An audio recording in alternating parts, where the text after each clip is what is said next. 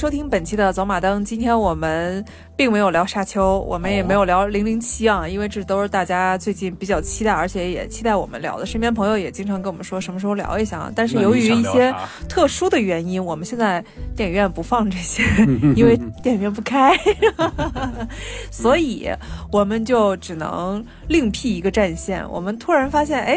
有一部纪录片特别值得我们去聊一下，因为我们呃在从影的这么多年的过程当中，其实对于我们的视觉冲击和快乐的加持最大的一种题材就是农场养成题材，嗯，是吧？有道理，嗯。今天我们跟大家推荐的这个纪录片，你看下来其实并不亚于任何一部电影。这个纪录片就是。杰瑞米·克拉克森这个非常有著名的 BBC 的主持人，他来主持的亚马逊开创的一档纪录片《克拉克森的农场》，这个名字还有另外一个译名叫《我买了个农场》。嗯，现在大家可以在很多平台当中都可以免费观看，当然在亚马逊。你正版观看是最好的了啊！嗯，对。其实我们仔细想想，以前我们看过很多类似农场养成的一些纪录片。老狗同学身为一个游戏爱好者，他也玩过很多类似的一些游戏，跟大家推荐一下。接触过，接触过。嗯，首先咱们小时候很早以前玩的任天堂的那个《牧场物语》。嗯，对，就是什么矿石镇的小伙伴儿这一系列的东西，在 GBA 上。嗯。嗯，现在后来呢，那就是模拟农场，嗯，就是开拖拉机。模拟农场是哪个平台的？嗯，模拟农场应该是 E A 哦，有有很有可能是 E A。如果是 E A 做的话，那就非常好玩了，因为他收购狂魔嘛，他收购狂魔嘛，任何一个团体，就像模拟人生以前是那个 Maxis，就是做模拟人生的团队，嗯，他只要是有前景的话，他都会被收购的，嗯，还有呢？就这类题材，我认为是很多的，因为我经常那剩下的剩下的是一些小型独立游戏。对对对，剩下的就是有些怎么说呢？它钻了些什么空子呢？你像《牧场物语》，非常经典，非常好玩，可玩性非常高。但它可玩性，它吸引你的地方在哪儿？那个可玩性也是偏小众的，比较日式。它跟那个呃 E A 的模拟农场不一样，那个就是真的给你创造一个农场的环境，包括它三 D 实景做的也挺不错的。完了，里面的农机驾驶就是让你还原度非常高，而《牧场物语》呢是偏那个，嗯，游戏趣味占比大概三分之一，剩下的它是有剧情牵引的，是线性剧情牵引的，是半开放的。嗯，这种东西呢，嗯，不见得所有人都喜欢，但是它呢，呃，喜欢他的死忠粉呢是一直追随着他。嗯，它。为什么就是说好多就像你听说过《星露谷物语》之类的？对对对对对，我想说的是这个。对，《星露谷物语》这这这类游戏为什么也能做呢？是因为任天堂是个封闭的环境，任天堂它的供应商给它供应的游戏大部分都是独占的，就是咱们说叫得上名来厉害一些的都是独占的。除了 DQ 啊、最终幻想这样公司后来不是合并了吗？卖给一家了，完了他们总是叛变，到处卖。嗯，你想玩《牧场物语》，只能是在。任天堂的主机上，这样的话就给了别的市场，包括 PC，还有别的电视游戏机给了空档。我其实还是特别想，大家就做做了，就做了《星露谷物语》，包括还有《哆啦 A 梦牧场》。那这种养成类的牧场的东西，为什么让用户的粘度这么高？我是说那些虽然小众，但是大家还是愿意一玩，还是。舍不掉这个游戏，为什么呢？因为游戏这种模拟经营的游戏，尤其是牧场类的，出现其实是挺晚的。嗯嗯，就算《牧场物语》这个这个东西出现，就是九十年代后期，快两千年了。大家以前一直玩的，除了闯关的打打打杀杀杀，来回平台跳跃，哎，那都是很后来的了。完了就是一些 RPG，打怪升级、捡装备、买装备。完了，最后大不了像美式 RPG 给自己加点儿，但是说《牧场物语》这种的没有出现过。一旦出现了以后，他拿人的是靠什么呢？靠的是他他的什么粘度呢？就今天你买了三个小鸡子儿，嗯，就是小雏鸡，它对小雏鸡慢慢的长大下下蛋，你还给它们取名字。完了，你地里种的萝卜、西瓜这些东西，它要长大，玉米地，还有自己的小马要照顾。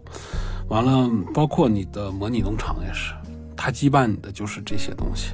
那我可以这么想嘛？他就是把很多成年人童年的时候那种过家家的梦想，它给放大了，对，而且它弄得非常的细致。过家家现在有几种支线在游戏里面，一个是模拟城市型的，就是考虑预算、考虑收益，完了垒自己的心目中的城池；还有一种就是政治性模拟的，就像凯撒那一类的。完了，还有就是像模拟人生那种的，到极致了，咱们就不说了。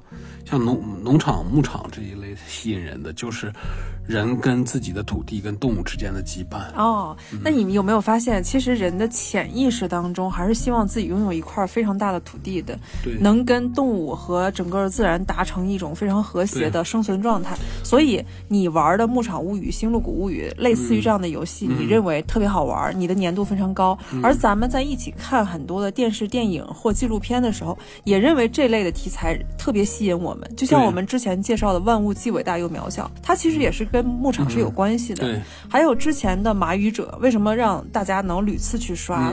它也是旷野、牧场、人和自然、人和马儿之间的关系。其实这类题材我们看过很多，比如像《小森林》。嗯，小森林它讲的是日本的牧场，人应该说是农场。它叫小农庄，因为它的因为它太小了，太小了。嗯，但是它打动我们的也是人。打入最朴实无华的一个状态，它跟城市之间的那些快速的东西不一样。因为人内心本能，人根本最底层的那个欲望，其实人都想拥有自己的土地，想拥有自由。对这个东西不能哎，不能说太细，咱们得那个弘扬着正确的价值观。对，有的时候呢，咱们当然要为了集体放弃自己的这些理想，这是应该的，这没没得话说。我就说是这类的题材特别吸引人，而且你看，在如果是在一些呃其他。的平台上，它的播放量很高的一些东西，我们看大部分都是跟风景有关。对，风景为什么能跟风景有关？是因为人还是希望自己能够走入自然当中。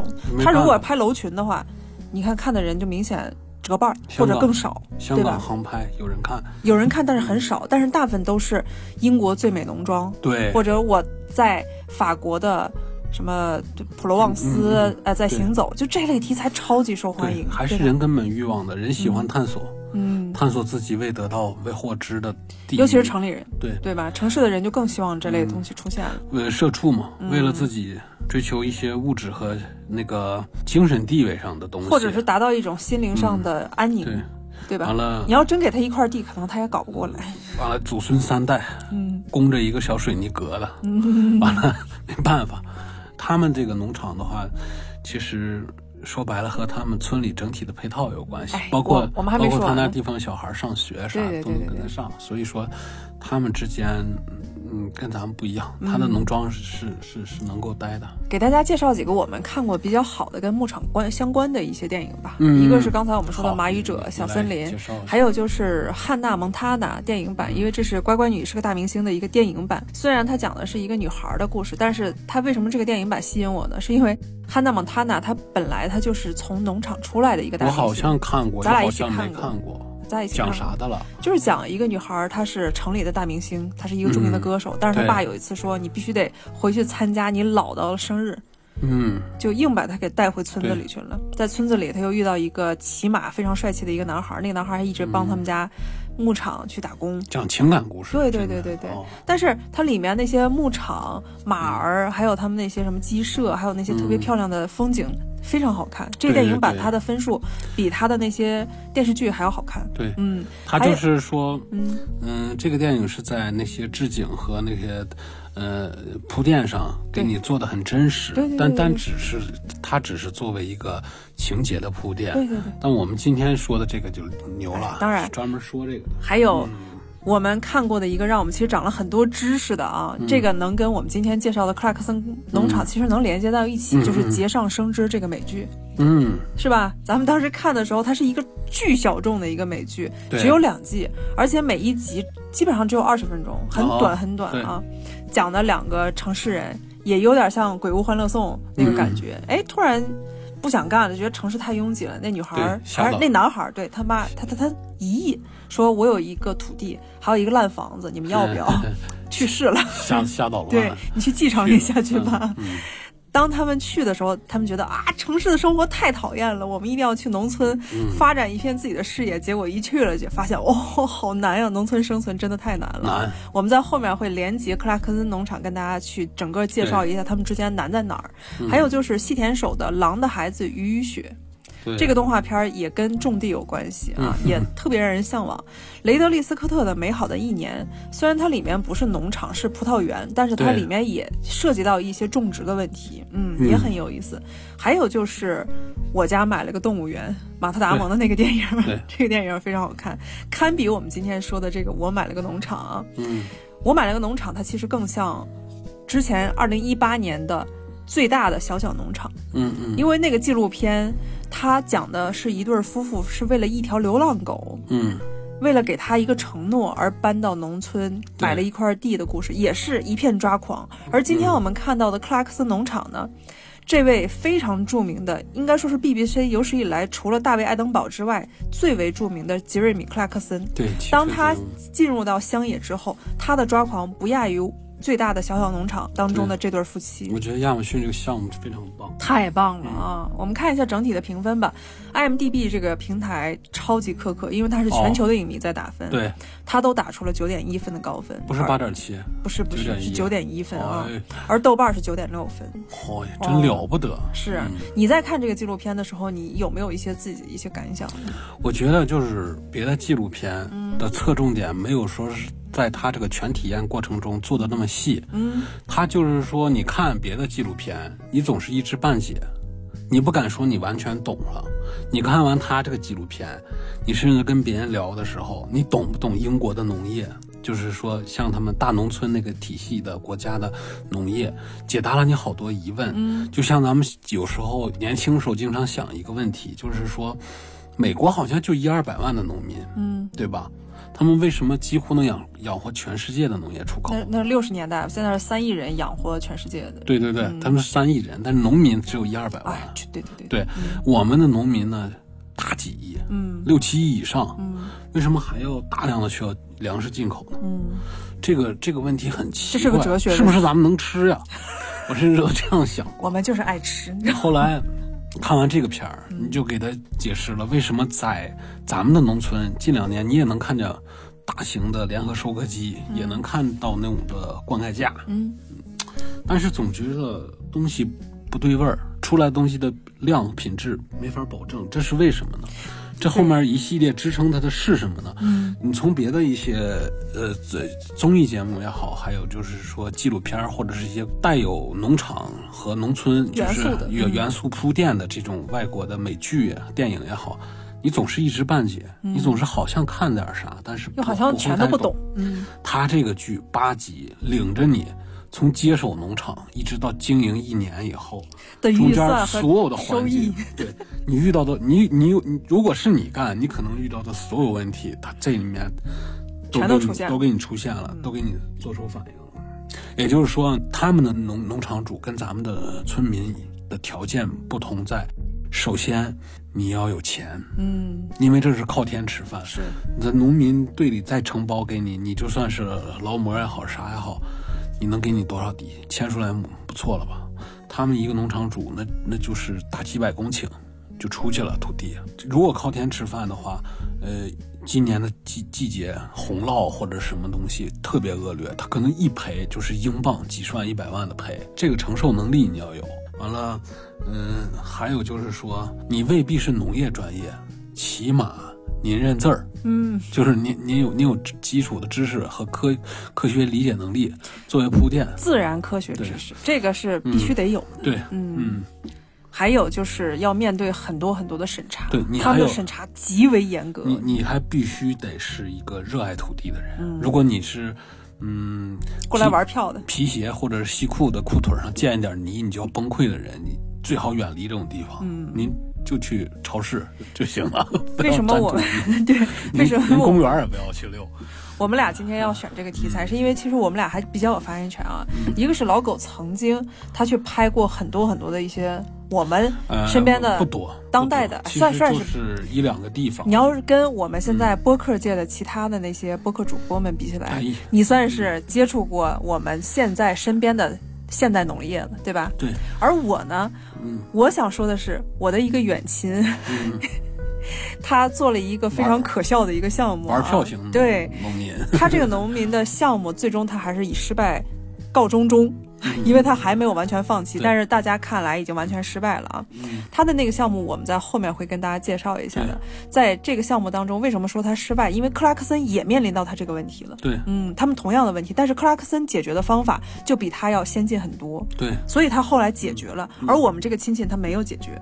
对，就是我们俩都有相关的一些这方面的素材。虽然是玩票玩票型的农民，但是他很具有代表性。对对，他代表了很多想要踏入到乡村行业和农场行业的人的一些困境。嗯，所以我们今天我的标题写的就是克拉克斯农场笑到头掉的农场老白的抓狂日常，因为他不是小白，他是老白。老白，让我们重新审视了一个现代农业，它里面的技术含量特别多，而且你刚才说的特别好。对，就是这个纪录片跟。跟我们以前看过 BBC 或者其他平台的任何的纪录片不一样的是，它的代入感极强。对你以前我们看到那些没有代入感，你以前最多是能认识点儿，或者是心里有一个概念。它以自然科学为主，就是小麦它是如何诞生的，它在地球上生长多少年，被人类驯化如何如何如何。但是我们今天看到克拉克森是这个没有。我靠！我要种小麦，为什么地干了？这。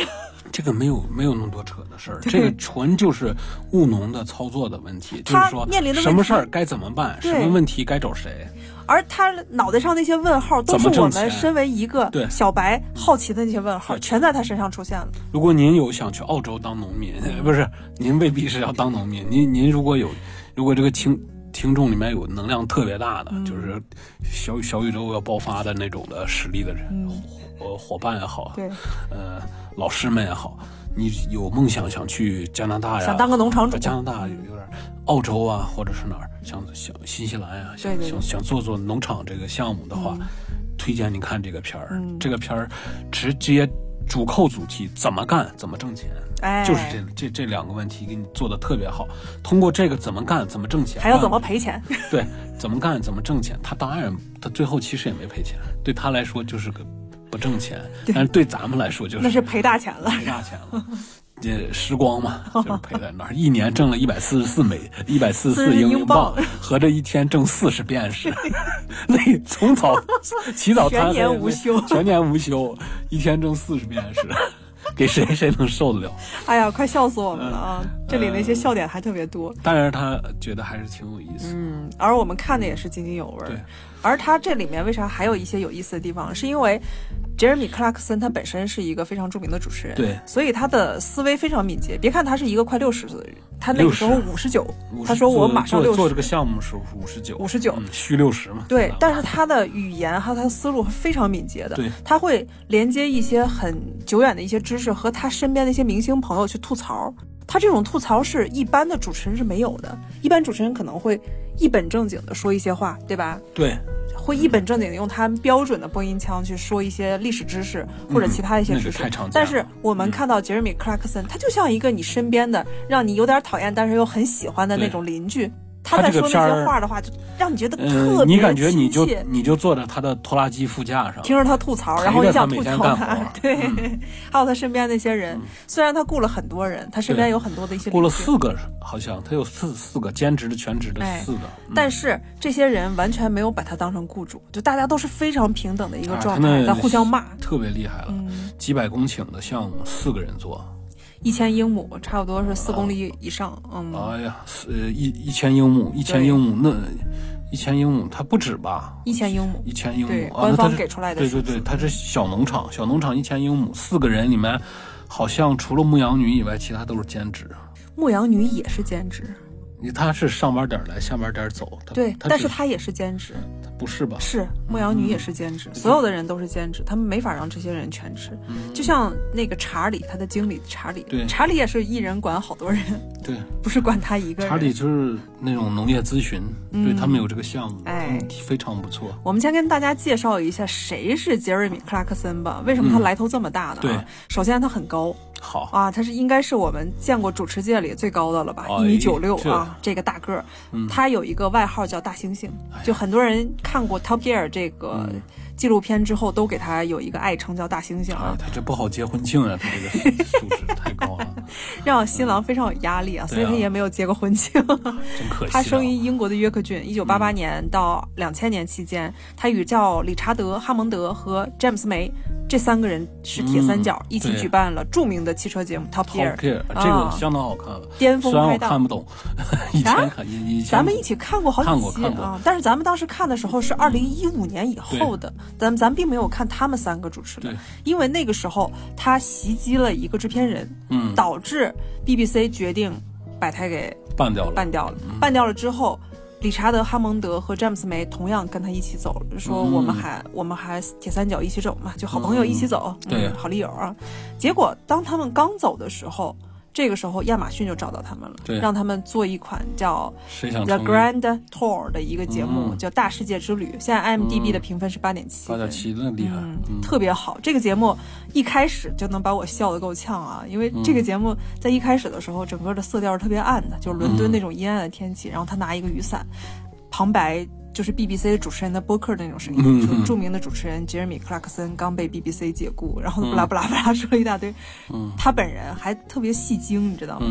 演的是他在雨中非常落寞的走入他的豪车当中。家伙可戏精了。对，包括他的纪录片他开着他的豪车奔出了那栋特别阴暗的 BBC 大楼之后，他就说：“我被解雇了。”然后 就开始跟着他的理查德·哈蒙德还有詹姆斯·梅三个人一起进发到。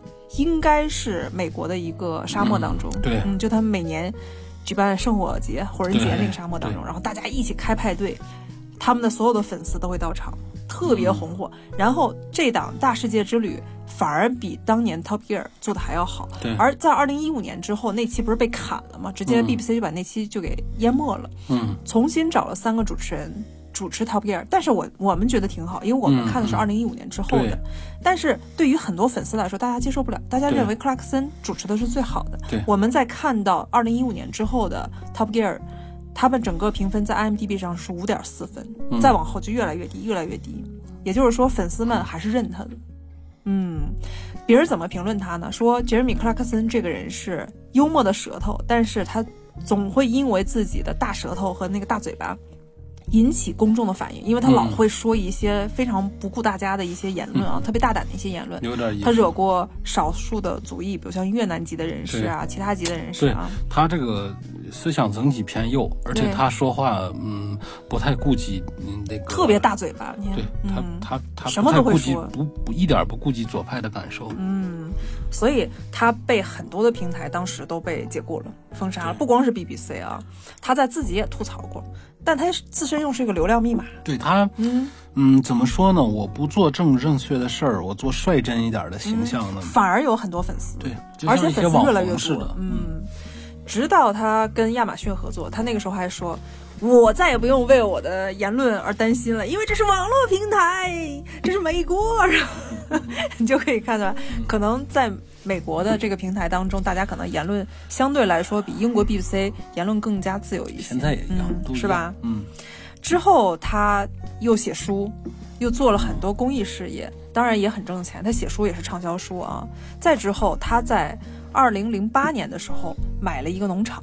就是我们现在看的克拉克森的农场，他这个农场到真正他来接管的时候，他其实日期已经非常靠后了，对，差不多是二零一九年、二零一八年的时候才过来的，是对，一九年，一九年开的项目，嗯，项目到中期拍的第五集的时候赶上疫情，就两千年的时候疫情大爆发的时候，而且二零二一年的一月份他也感染了。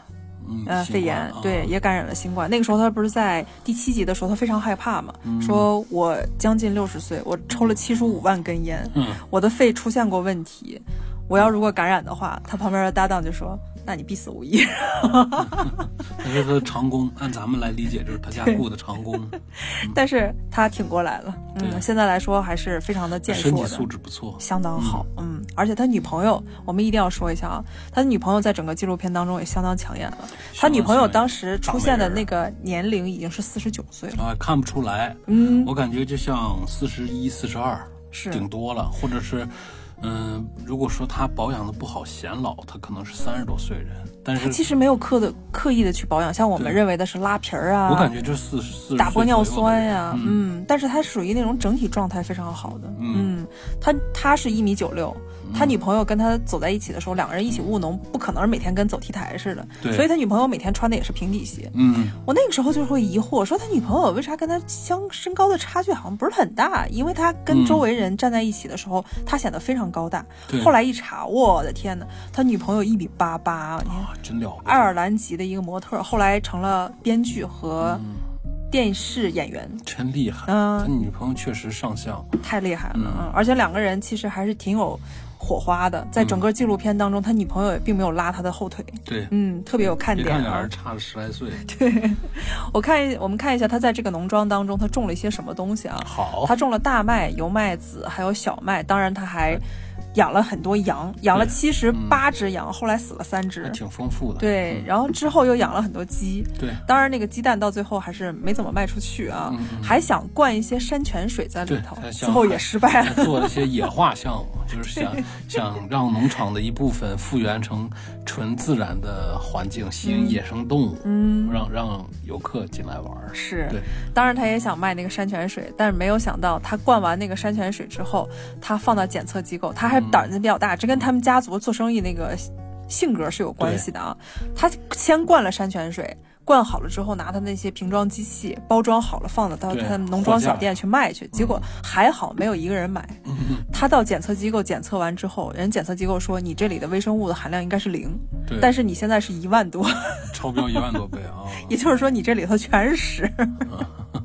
导致他特别害怕，开着他的豪车，马上就把那些东西全给收回了啊！这也是我们可以看出来，他们做的每一步，其实都是非常的苛刻的。对，他们有无限的管理机构在管理他们的农庄，在要求他。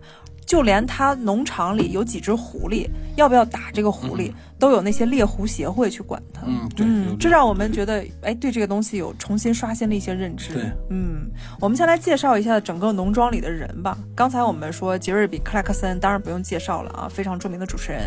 另外一个就是 杰拉尔德库本，这个人。太逗了，他一直帮克拉克森是建造他们的石墙，还有维护专家，然后帮他看他所有的农具。但是这个老头由于他是北方人，对，由于他是典型的北方人，他又没从来没有出过他的圈儿，对，岁数多大？七十二好像是。对，他说的本地口音，我们的克拉克森这个非常有语言天赋的人，他一句都听不懂。对。导致两个人就是鸡同鸭讲，你知道吗？剧组还是在剪辑的时候才找人对听得懂翻译成。剧组也没听懂啊！七十二岁老头还是超级精神，关键是干力气活儿。你想想，钉做篱笆，钉钉 那些桩子下叶，对，干这些事儿。而且这个老头超级和蔼，他其实能听懂克拉克森的一些吐槽，对，但是他从来没有生气过，对，特别好的一个老头。早癌症了，哪能那么精神？另外一个就是克拉克森忠实的伙伴，也就是他的长工 啊。Caleb Cooper，当然他跟刚才那位 Cooper 是不一样啊。Caleb 现在是一个小网红，对，他在现在在 Instagram 上还有其他的一些平台当中，他现在特别火，而且他烫头了。这个这孩子特别的率真，就是感觉，嗯，单纯的令你咋舌。嗯，对，也就是说，在他那种农村社会行，如果来咱们这种大城市，嗯，是吧？就咱们这种大城市的氛围里，我估计，嗯。要了饭，这个小伙儿他真的超级单纯。你看那个面相和整个那个状态，就是一个憨憨的农村小伙，非常健壮，但是人特别善。嗯，这个小伙儿让我想起当年我们在差不多十年前看过一个纪录片，一个中国的小坏蛋啊，找了他一个德州的朋友，硬把他骗到了广州还有西安的一些地方带他游览。结果那小伙儿来的第二天就在旅馆里哭泣，我要回家。对，因为我我们当时其实有点不太理解，也觉得那个德州小伙有点矫情。因为他从小就是说听到的东方，尤其是中国这边，他感觉是应该是那种的，嗯，带庙宇那种的中式屋顶那种的，还围墙的剪影的那种的呃画面，或者像徐克电影里人都飞来飞去，动画片里那种感觉。结果他那个。同村的伙伴就是个华裔的孩子，太坏，领来第一站从澳门下飞机，直接就领到广州火车站。广州火火车站待了待坐了趟火车，直接就进旅馆哭了一下午，就没没被人这么挤过，活这么大没见过这么多人。而且他一个一一个中式建筑没见着，全是那人人人人森林，对，而且到处都是人，拥挤的人的那种感觉，把他给膈应的。后来你看他在西安骑自行车，他还是一脸迷茫，还是不太高兴。最后特别快就想说我要回家，我要回家，我受不了了啊！当时我们觉得他矫情，但是当看过克拉克森农场，再看到 Caleb 这个人的时候，我们特别理解那个小孩，因为他们可能。也许没有见过外头的城市，像 Calib 他连去趟农伦敦，他都觉得哇吓死我了。你看，没没看那片里说嘛，就是他这次就是克拉克派他去伦敦之前，这还从小到他二十一岁这么大，最远只走往远走过二十公里 开车走到二十公里就害怕了，就要掉头回来，就不想走了。他觉得离开这片土地，他非常没有安全感。这样的人，他属于特别沉浸于在整个农场生活的人。嗯。而当时我在看《马语者》的时候，就有一段让我感想非常深，到至今为止我都很难忘。男主角罗伯特的呃，应该是雷德福，罗伯特雷德福。对。他在讲述这段故事的时候说：“我有一个前妻，我们离婚了。说为什么离婚呢？是因为我跟我的前妻是大学的时候认识的，我的前妻是优秀的大提琴手。”我把他带回了这个农场，我认为我们会生活的非常好，但是在农场谁听他大提琴呢？对，他的才华没有任何的用武之地，空旷的农场让他特别的孤寂和悲凉，所以在结婚几年之后，他提出我们要分手，实在受不了。同样一个庄稼高手，你到了伦敦也是，对，你看他去那儿。卖山葵赚了一天，卖了一个山葵挣了十块钱，结果连停车费带罚款赔了二百多，卷进这二三百英镑，把他给郁闷的。他在当时开进伦敦的时候就已经手心冒汗了。一个羊没了，就等于 去趟伦敦丢了一只羊，特别可爱，而且他单纯到什么程度呢？他的好朋友跟他们一起嬉戏的时候，他的脚踝处有一个气枪，对，打在他脚踝上，而且打了非常大的一个口子，很严重。其实，当克拉克森看到他的脚踝的时候，说：“你的脚怎么弄？”他说：“我的好朋友拿气枪不小心射的。”然后克拉克森就很坏，说：“他不是不小心，他是故意的。”然后 Caleb 就说。不会，我们从小学的时候就是好朋友，他不会这样的。哇，我当时所有的人都被他这一段给圈粉了，就觉得凯勒布你怎么这么单纯呢？他的眼神真的很单纯，他没有欺骗任何人啊。我们再往下看，还有一个人叫凯文哈里森，他是全国绵羊协会的主席，也是资深的牧羊人。国羊局，嗯，国羊局的人，国羊局的人，他。不光是要检测克拉克森养的羊是否合格，它的体重是否合格，或者有没有疾病，他还能帮克拉克森去削这些羊肉，对，嗯，去运到专业的地方。也就是说，他这个流程他都管，对对对，也比较放心的一个人。嗯，再往后就是 Allen，Allen 就是克拉克森聘请聘请的牧羊女。之前我们认为我们跟克拉克森其实是一样的。克拉克森刚看到牧羊女的时候说，他不就带了两只牧羊犬吗？他干的这个活好容易啊！而且之前有一段爆笑的情节，是因为克拉克森很自以为是，他认为牧羊是件特别容易的事儿，因为小绵羊嘛。对，而且他买买的还是新手羊，对，买的是最容易养的新手羊。他拿的一个无人机里面放了一个录音机，用的是牧羊犬的狗叫。对，结果羊很聪明，第二天就不认他的无人机。第一天还管点用，听见那个小无人机过来汪汪汪的叫，那个羊还。管点用，第二天无人机杵在脸上，羊都不带动的。对，该翻墙翻墙。为什么他要买无人机呢？是因为一只牧羊犬在当地的价格，尤其是训练好的牧羊犬，在当地的价格是两万五到两万英镑之间。可不嘛，非常贵，这比车还贵呢。他买的无人机才两千八。嗯，所以他认为无人机更合适，结果没有想到，真正的现实还是把他打脸了。无人机一点都不管用，最后他还是请到 Allen，Allen 养了两只牧羊犬，对，而且训练有素。他后来发现，Allen 他不光是会牧羊，他羊的所有的问题，Allen 都能看得出来，而且帮他去给母羊分娩，嗯，能帮他分娩，而且告诉他小公羊要如何的去阉割，用非常柔和的方式去阉割，去告诉他其他的被小。母羊去抛弃的小羊，应该如何的去找另外一只母羊去当他的儿子，当他的女儿，对吧？这样的方法可以。这样的可以避免它很多的羊因为各种各样的一些问题而失去。人家挣你那份钱呢，肯定专业。对，就这一段就让我想起我那个亲戚来了啊，我的那个远亲，他之前是在城市里有一份工作啊，突然在自己退休的时候抽筋，想要去农村去养羊，因为我们这个区域是羊比较著名的一个区域啊。对，大家都认为这个区域的羊特别好吃。对。肯定有销路，但他选的是一个极端盐碱和贫瘠的土地。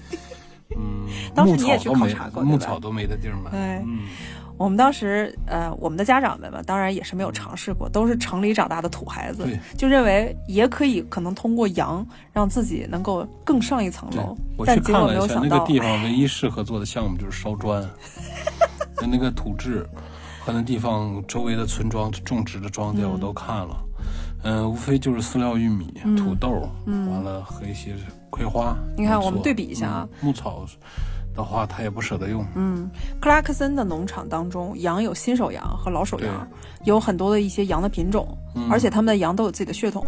对，大家都不会血统相互串。对。而我的那个亲戚呢，他的那个羊。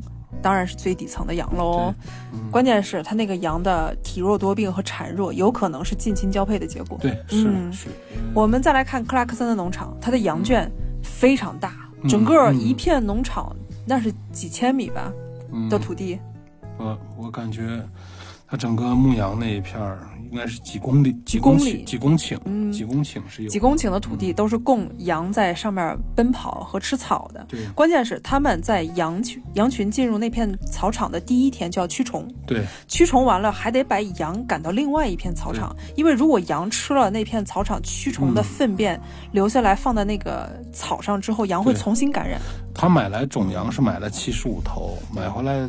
拿回来第一七十八头，呃，七十八头，我雇人进来过来驱虫，驱完虫的话，它养在 A 牧 A 牧场 A 区域，完了放放牧了一天以后，排便，把驱虫药和驱呃粪便里的虫都打下来了，这时候它就要把羊都驱赶到 B 区域，嗯，让他们免得二次感染。而再我看看我们那个亲戚呢，羊从来没有出过圈。而它的圈呢，大概是多大？十米，十平米。它的圈大概咱们说室内可用面积有三十平米左右。大家可以想象到三十平米的砖砌出来的圈。而且羊在里面是特别拥挤的，虽然它养的没几只，它居然还给弄上水泥地。对，哎，水泥地底下的草又特别少，没不，水泥地底下不会有草，而且长时间它有点草，看它比较乱。不是，水它已经硬化了水泥地了。你你你应该没去过了，那时候是吗？那后面是哦，你没去过，没见过，是是水泥地，水泥地的话，积水积尿积粪便以后，水泥就是发热的东西。你就想，它不像土壤能渗，有微生物能帮消化。也就是说，它第一步它没有提过驱虫，第二步羊如果肚子里有虫，它排便排出来的话，羊会重新把那个粪便再吃进去。养猪的人有做那种的现代式圈舍的，嗯，也基本就是水泥地，你下面的地沟啊什么都做好了，天天冲洗到位了，当猪那么伺候，估计羊也能活，但它那个就是。它那就是一个密不透风，咱们怎么说？农村以前北方农村叫粮房，放粮食那种，就是非常原始，都已经现代情况下，它还弄了一个非常原始基本没有窗户，就一个小门儿。完了，呃，羊就在里面闷着，羊也不会打手电。嗯，如果用他们英国的动保组织的人来看，这就是虐待动物，非常虐待动物啊！所以可以想象那个那个羊。大量的死亡，当那些羊到生产期的时候，那些小羊大量的死亡，基本没有活下来的。第二天基本上就死。那点羊是生不如死。你想，呃，幽暗，它为什么是草原的动物？它喜欢晒太阳。它每天无论是在它的那个圈舍里还是棚子里，它整个水，它不是水泥搭建的羊圈吗？它外面还有一个半露天的，什么有防晒棚的，草草搭的防晒棚的那种的棚子，里面也有也有。他一天见不了多少天日，基本晚上就在那个密不透风的屋里过夜。所以羊身上的各种疾病他是看不到的。对，羊突然死亡，他会觉得是不是我喂的东西不够好？当然，他喂的东西也不够好。他的羔子下来以后，未必做过驱虫，未必打过预防针，或者是绝育，对，或者是其他的，就比如像点点点水。让它整个脐带那个部分消失，自身就没有人为干预的免免疫免疫增强，完了它的羊的血统不太好。自身的免疫缺陷又存在，嗯，完了后天呢，又是一种易滋生细菌助长疾病成长。对，我们再看克拉克森农场呢，它不光是羊有 A 农场跟 B 农场，对吧？草场。当这些羊需要交配的时候，对，他们会从外头引进跟这些羊的血统离得非常远的公羊，对，嗯，种羊，种羊，然后引进进来是专业的养种羊的人，而不是说从其他的羊圈，哎，我们提上两个种羊过来吧，那不可能。他们任何一种种羊是非常少的，他们任何一种周边服务，就是说敢应你这活的人都超专业。你无论是给兽医，兽医来你家的时候，也是工作车辆往那一开，就是自己家的一个小。怎么说呢？应该是就像咱们的全全顺啊，就是像那种江铃啊，那种物流小货车改装的，就像导播车，咱们说拍电视用的。呃，它后面里面是给做 B 超的，把羊赶进去做 B 超的。他直接到你家以后，自己有活动围栏给你搭建个小区域，该给你做产检做产检，该做什么做什么。呃，包括剪毛的人，对，呃，包括来给打药打虫驱虫药的人，他们所有人都干干净净、利利索索，嗯，而且还非常体面。对，关键是让我们觉得非常惊讶的是，种羊在一路上运过来之后，它的车体还是非常干净，没有我们平常路过某一个地方，比如像，因为我们这羊比较多嘛，对，经常会有一些大量的运羊车辆从我们眼前过去，我们看到的是一片破败的场景。你在城际周边的一些国道上，你见那些运牲口的车，卡车。还有一股臭味儿，猪牛羊马，你其实都见过，它那个离远的你就能闻见味儿。对，你看它那个集装箱运羊，那羊是双层的不锈钢。隔开的，上下都有围栏，也透风，但是也吹不坏那些羊。对，但是人家卸完羊走的时候，你看那那个车上里面基本还是都是干干净净，地板上非常干净，就说明他羊可能线给你造一点，他回去以后高压水枪就要冲洗。他为什么要那么快清理呢？是因为有卫生协会的人在管他。对，你如果今天不清理的话，卫生协会的人一检查你就全完蛋。动动运输这块儿，嗯，他们就是像包括国阳局，就像你说的，对他们。的每一个环节都起到要监管的作用，都需要来亲自或者最起码视频要确认他做的是否正确。如果不正确的话，他会指出来让你更正，并不是说是要罚你钱或者吊销你执照。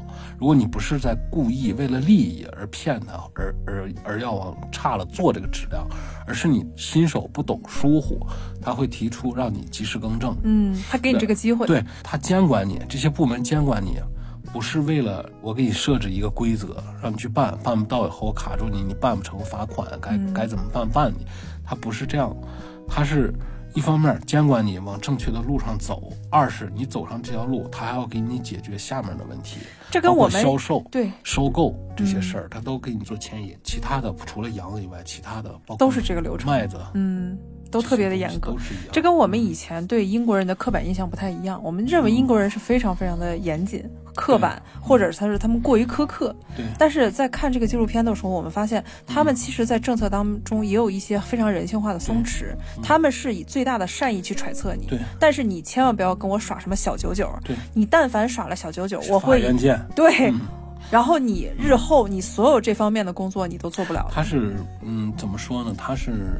所有的监督部门都要起做到责任去监督，但是所有的监督部门都没有权利去罚任何一个农场主一分钱。嗯，就是我告诉你这儿不合格，如果你是故意的，为了牟利而欺骗别人的，我我也不能罚你钱，我可以起诉你。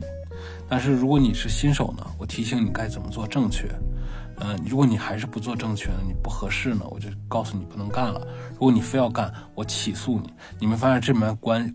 关键的一点，对另一个人实施惩戒，必须由法院做出来。任何一个部门，税务、工商啥的，都没法对一个公民也好，或是呃经营单位也好，去做一分钱的处罚。这有点像就是农场版的三权分立。就大家都在互相牵制，它其实保障的是双方的权利。别看它监管的那么严格，或者是有那些非常苛刻的一些要求，但是有没有发现它是一个一手就不一样了？对，它是一个非常长线的一种要求。你不像你不像有一些国家是我直接罚了你钱了，你不服你在行政诉讼，你在民告官去，你试一试看看行不行？当然不行，看看疼不疼。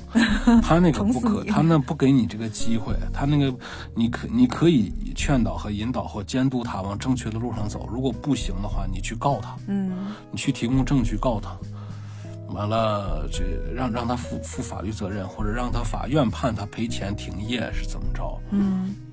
还有一方面就是他们剪羊毛，这也让我觉得非常惊讶，因为他们曾经说，因为疫情的关系，他们的羊毛没法贩到中国。嗯，而我一开始的印象是认为羊毛是特别贵的，因为我们这里身为羊产量也很大，羊绒产量也很大的地方，羊羊毛产量也非常大的地方，我们的羊毛制品和羊绒制品是相当昂贵的，基本上软黄金。对。一件羊绒衫，女士羊绒衫基本上的价钱到二百二百到五百美金之间。对对对对，就二百到五百美金。而且样子，嗯，我说是我说是你是我说是你在本地购买，如果你在北京购买，可能稍微还能再便宜点儿。嗯，如果你在美国购买的话，相同品牌可能就便宜的没边儿了。嗯嗯，但是我们本地特色的那些羊绒制品，它还是很贵的啊，就让我有一种误导啊。我说的是一种误导，我并没有说是黑你们啊。你们做的也非常好，样子现在做的也特别漂亮啊！我就是说，为什么在我的印象当中这个东西特别贵呢？嗯，但我真正看到克拉克森他们在剪羊毛，想要试图进口到中国的时候，我发现哇，羊毛真的好便宜啊！对，关键是他们认为羊毛是一个必须得剪的东西，它是一个以垃圾形式收购的。剧情里面因为是疫情，所以他剪一只羊的话是赔一块四。对，因为剪羊毛的人工资很高。对他剪一个羊，就是他们那个剪下来羊羊毛当然是一个一个整块的，并不是一片儿片儿的，给你感觉它是一个整整个就像扒了羊皮一样的一块整的。他给收储收购羊毛的人，大概一个羊毛这一个是给六十还是四十便士？四十，四十便士是吧？四十便士，他他雇人剪一只羊要付一块七英镑。一块七嘛，也就是说他减一个好像是赔一块三一块四，对，这这这种情况。但他不减的话，羊要生蛆，对，羊可能会生病，对，他就必须得剪，他必须得把这些羊毛再运出去。对他，也就是说，一个极小型农场几百头羊，嗯，呃，剪一次羊毛赔个几百几百英镑，也就是说，大型农场剪一次羊毛赔几千英镑，对。农场主在运羊毛的时候，他是非常赔钱。对，收储羊毛的人四十收过来，嗯，呃，洗涤怎么怎么样再消毒，再再怎么样怎么样给加工厂作为作为粗料卖了，他们要做羊绒衫啊什么的，做出来羊绒衫，你去了拉夫劳伦这些店里，也无非就是卖几十美金，嗯，你说卖到美国去了，嗯，不特价了七八十八九十美金就。普通的一些牌子，但咱们本地买的那种一两千、三四千的那种是也是一样的东西，金丝儿里头有，不是也是也是一样的东西。啊？我我认为是里头有金丝啊，我穿的都是金丝，哪个单位我 穿不起，哪个单位？尤其这种的，就像你说的羊绒衫厂，呃，在北方不像可能江浙一带有些民营的，咱们不说了，因为羊绒衫厂好多，我觉得是它是国有资源嘛，它是国企办的。哪个单位没点什么发笔的、发本的、发条子的？哦哦，明白明白明白。确实，我曾经那一个同事，她老公就是发笔发本，反正没啥事干啊。你是干活的，你是一年一签合同。嗯，对，你是发条子的，你叫你就你就是有编制的。对，这可以理解，因为为了国家嘛，也是为了让大家都有工作嘛，都有一个保障。对，这也是一种社会良性运转。要不说我们成熟呢？社会主义优越性的是。那个大农村太幼稚了啊！太幼稚，东西卖那么便宜。太幼稚，太幼稚。四十便士那是个什么呀？我天，一只羊才卖四十便士，哎。的毛。对，羊羊羊毛纯羊毛。嗯，羊肉，嗯，我认为我们这儿是最好吃的。他们那个羊虽然吃的那些什么花啊、草呀，有那么多苛刻的一些要求，但是过于，嗯，没没劲阴阳，怪气儿。对，那个 没劲，没劲，没劲。咱们的羊肉是最好吃的啊。嗯嗯，可能吧。但是咱们现在的羊应该都是混血羊，不是？因为他买的是北方混血羊。咱们所谓的内蒙的羊肉好吃，但咱们内蒙真的卖的好的、上的席面上的，就去你去西蒙一带，你去看他们的牧场。好一些品种的羊，其实还是舶来的，是吗？苏格兰品种，但没人没有一个农场主跟我承认它是苏格兰品种的。嗯，怎么说呢？不是不是第一代，就是早期混血哈，混血羊，哦，就是半纯种哦。真纯种的话，也不是没有，很贵的，在伊蒙那头，东胜那头，黄羊呗，鄂尔多斯不是呢，是还是黄羊？黄羊只是宁夏和和甘肃一带的羊，不贵。嗯，真正他们是从新西兰号称进口的品种的羊，它那种的羊，大角羊是啥的，他们能卖一个羊肉礼盒，能卖两三千块钱。一个羊肉礼盒的话，大概有嗯十斤左右。我们再来看一下他养的鸡，鸡啊啊，鸡的这个更有意思了。这是他跟他女朋友两个人一起合买的啊。什么鸡？这个是普通的鸡，也是那种新手的黑鸡，黑鸡，小黑鸡，挺有意思。关键是他们给那个鸡的鸡舍弄得特别有意思。对，这个鸡舍，他们说快进去吧，这是迪士尼乐园。鸡舍不便宜，是我们当时还考察过这个鸡舍。对他们那个鸡舍，你是在。你如果去一些，嗯，你像美国的西部也好，或者啥一些，呃，里附近有农场条件的一些城市，农业城市，嗯，他们的那个。哪怕是到什么 Home Depot，嗯，或者是一些农具超市，嗯，哎，你就能见到。其实一个好好一点鸡舍一千多美金，很贵了。嗯，他们那个鸡舍感觉很高级的，很高级。嗯，又漂亮，设施通风、取蛋，对，各方面的又又正经。而且他们不是我们见到的那种常规的鸡舍，就是大家一起养，满地都是，对对对对对，那些东西，嗯。所以它鸡舍里的那些蛋的产量就特别低。所以你看那个油管上，好多就是木工视频，教别人做鸡舍的，非常火。对，嗯嗯，就设计鸡舍的，他那些鸡舍好像都卖的。那对对对，做一些漂亮又又好又好质量还用的是环保漆。对，嗯，由于这样的鸡舍跟我们传统看到的一些大家说是快餐店，就是快餐品牌他们养的一些鸡舍不太一样。对，所以这样的鸡舍它过于散漫和过于自由，这些鸡的产量超级低，一天收不。了半打蛋，让克拉克森跟他的女朋友丽莎·霍根两个人特别的抓狂，说这就一台儿，我跟你说，他这种的随随便便玩一个小农场，嗯，几十万，包括加上拖拉机，大几十万英镑砸进去，嗯，一年只挣一百四十四英镑，他这种的行为就是说，他们能提供特别好的农产品出来，是，但是他们。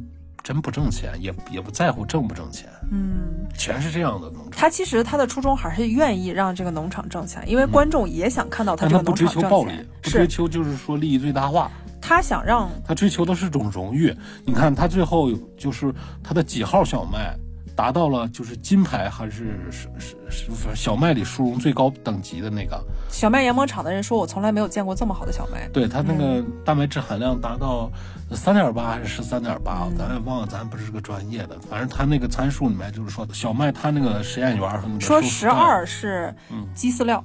对，但是到十五，十三就可以收。对，十五是优等金牌。金牌。嗯，他好像就是十五。对，嗯，他是他是金牌小麦嘛，他他觉得特别高兴。而且他们在收小麦的时候有很多讲究，你看他在收那个油菜籽跟小麦的时候，都会有一个专业的机器，他告诉那个湿度。啊对，湿度，这个湿度，如果你检测这个湿度超过十的话，你就不能收。对，他们是九，低于六，高于十就不能收。低于六高于九就不能收，嗯，但是有的时候他们是高于十，他们就不收了。而我们再想想，你曾经拍过的那些农场，他没有那个意识，对，这才是最关键的地方。他那个湿度的意识是哪来的？是他的查理，就是他的农场顾问，是给他收储前提提到的。完了，呃，那我要怎么测呢？他 人家问你，作为一个农民，你没有那个湿度计吗？这就去购物去了。关键是我们没有想到，原来在收储的时候湿度还这么重要。也确实，我们想想确实有道理。收割机收收收割所有东西，为了能保持保证那个啥收割机的效率，还有就是你产出的叫品位吧，就是说我单位输出的劳动力获得的产品的呃效率和数量最大化，就是你的品位值还有。如果它潮了，是不是容易发霉？也确实，英国比较潮湿一些，嗯，所以它这个是很科学的。咱们这边的话，他们大概就是说，哎呀，已经有四五天没下雨了，可以收了，就是有心理心理心理概念。对，因为什么呢？嗯，咱们可能南方的。农场咱们没去过，嗯，咱们可能就在北方或者内蒙这边。我认为南方应该他们会测这个。如果不下雨的话，是烈日骄阳加上狂风，风力非常大，都达到 N 级风，那种的话吹上三四天应该是很干燥的。但是他们过于干燥也不行。你看他也在检测，过于干燥也不能收。过于干燥不敢收，过于湿不敢收。对，必须得达到中间值才可以收的。大，它有个值值的范围。嗯。还有一点就是他们在收储的时候，为什么说农场只有那么几个人就可以了？在我的传统印象当中，也和结合我们身边的发生的一些事儿，我们总认为。一个这么大的农场，因为我们能见到的是小农场，没有他那么那么大。我跟你说，你就已经雇的全家人都在跑腿儿。对你开始，你开始做一个叫阳台种菜，前些年不是很流行吗？大家都在体验一个阳台种菜这个事儿，就很抓抓狂抓瞎了。嗯，有一些入门的柿子这些东西，你好好伺候；有些你想种一些稀奇的东西，你发现球景生菜，对，很很难很难的。他们这个农业发达的。市场配套呢？应该说现代农业对现代农业市场配套呢，厉害在哪儿呢？如果说你是小白，你没种你没种过地，你经营农场头几年你自己什么都不懂，你一定要请一个农场顾问，或者你后几年你也懂，但是你没有时间，什么事儿都要自己算计，嗯，要请一个农场顾问，他等于是啥呢？嗯，不是会计，相当于一个咱们说代理记账这种的。不光是代理记账，他还能告诉你很多农场的知识。他他给你做你农场的营收和投入预算。对，完了。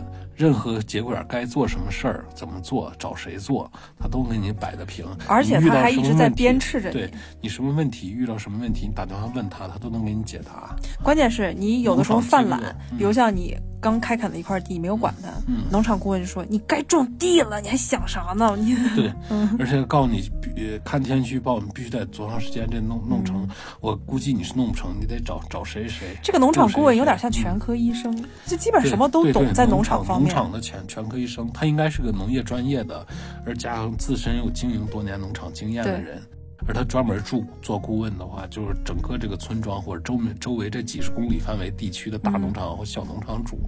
都由他来管理，都他应该都出咨询，因为农场主他不可能把那些预算或者收支这些问题全都对全都做下来。他他好几辆好车，嗯，今天你就看他的长工 Caleb 那么有钱，做了三年的农场帮工就有自己的农场了，对，你就可以知道他们的工人有多么昂贵了啊。他为啥说不挣钱呢？他这一年农场虽然他是新手，不会不会干。他一年销售额也是二十多万英镑嘛？对，还有加国家的补贴是八万。对，嗯，他最后才挣了一百四十四，就因为这四四个兼职的工资太高了。是。那牧羊女讲，最后他算完了，牧羊女养羊其实是个纯赔钱的事儿。是。他最后挣钱就挣在那个金牌小麦上了。嗯，所有的那些都是大家陪玩的。对对对。就像我们之前看的《节上生枝》这个美剧，也是让我们得到一些新的知识。为什么我们觉得查理他是一个农场专业的呢？是因为看这个剧的时候，他们。